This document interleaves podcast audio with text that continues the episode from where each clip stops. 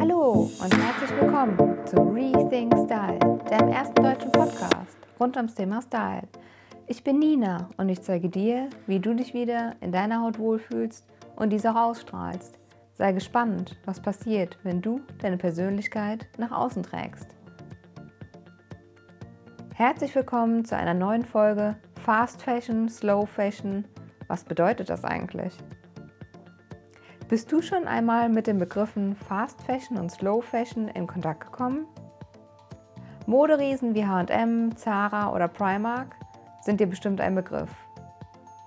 Und dass spätestens alle zwei Wochen eine neue Kollektion rauskommt, auch. Aber fangen wir mal von vorne an. Die Definition von Fast Fashion wird so beschrieben, dass große Fashion-Unternehmen wie die eben genannten Modetrends von den großen Laufstegen dieser Welt so schnell kopieren, sodass der Endverbraucher schnell auf eine günstige Alternative zugreifen kann. Zara ist hier Vorreiter und hat auch ein eigenes Modell kreiert, wo geschaut wird, welche Artikel und Kollektionen in welcher Filiale gut laufen und welche nicht so gut. Und so wird die Ware schnell hin und her geschoben. So kommt es nur selten zu Ladenhütern. Mittlerweile setzen auch viele Designer auf die kurzen Liefer- und Produktionszeiten, um in der Modebranche konkurrenzfähig zu bleiben und dem Endverbraucher alles so schnell wie möglich bieten zu können. Es gilt hier scheinbar der Schnellste zu sein. Aber brauchen wir alle Trends immer sofort von dem Laufsteg in die Läden? Wie schnell kaufst du Trends? Informierst du dich vorab oder shoppst du nur online? Ich habe in den letzten Jahren für mich beschlossen, keine Fast Fashion mehr zu kaufen und auch keine High-End Fashion Artikel mehr aufgrund der Nachhaltigkeit. Das heißt nicht, dass ich nur Basics im Kleiderschrank habe, aber ich sehe keine Notwendigkeit mehr in einem Kleidungsstück, was ich nur eine Saison tragen kann. Das heißt, ich stelle meine Outfits so zusammen, dass alle Farben und Schnitte zusammenpassen und ich viele Jahre etwas davon habe ohne dass du siehst. Wie ich das mit der Pflege etc. schaffe, erfährst du in einer der nächsten Episoden. Sei gespannt, wie du aus alter Kleidung etwas Neues zaubern kannst. Aber noch einmal zurück zu Fast Fashion und Slow Fashion. Wenn du jeden Morgen flexibel bei deiner Outfit-Auswahl sein möchtest und noch etwas unsicher bist, greife beim Shopping auf einfache Teile zurück. Und das heißt nicht, dass du nur noch schwarze und weiße Shirts kaufen sollst. Ich gebe dir einmal ein Beispiel. Wenn du eine neue Hose, zum Beispiel eine Chino, kaufen möchtest, und das gilt für Frauen und für Männer, greife zu einer unifarbigen. In einer Farbe, die du zu vielen Farben kombinieren kannst. Das heißt, eine beige, graue oder dunkelblaue ist dir einfacher als eine neonpinke, gemusterte.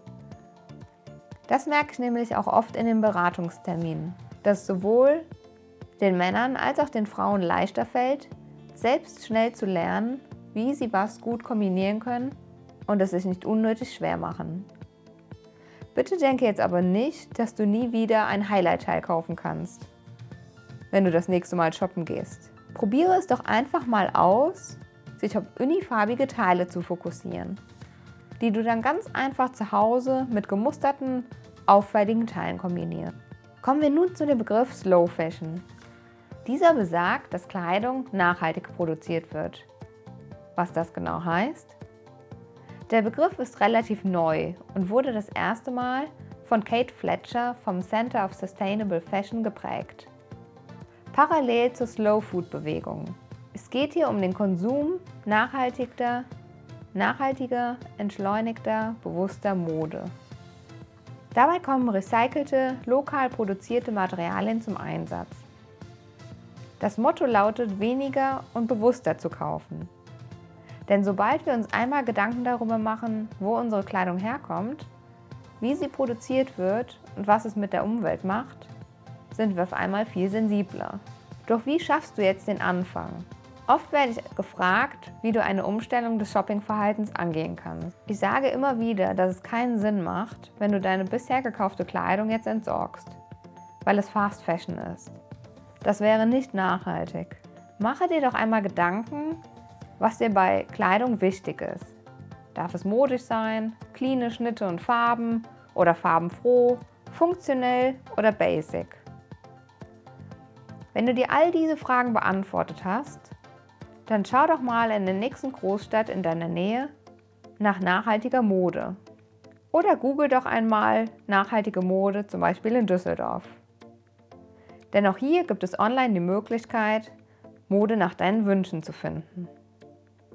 Online-Shops wie zum Beispiel Armed Angels, Wunderwerk oder Hess Natur bieten solch eine Möglichkeit. Die Links findest du auch nochmal in den Show Notes hier unten.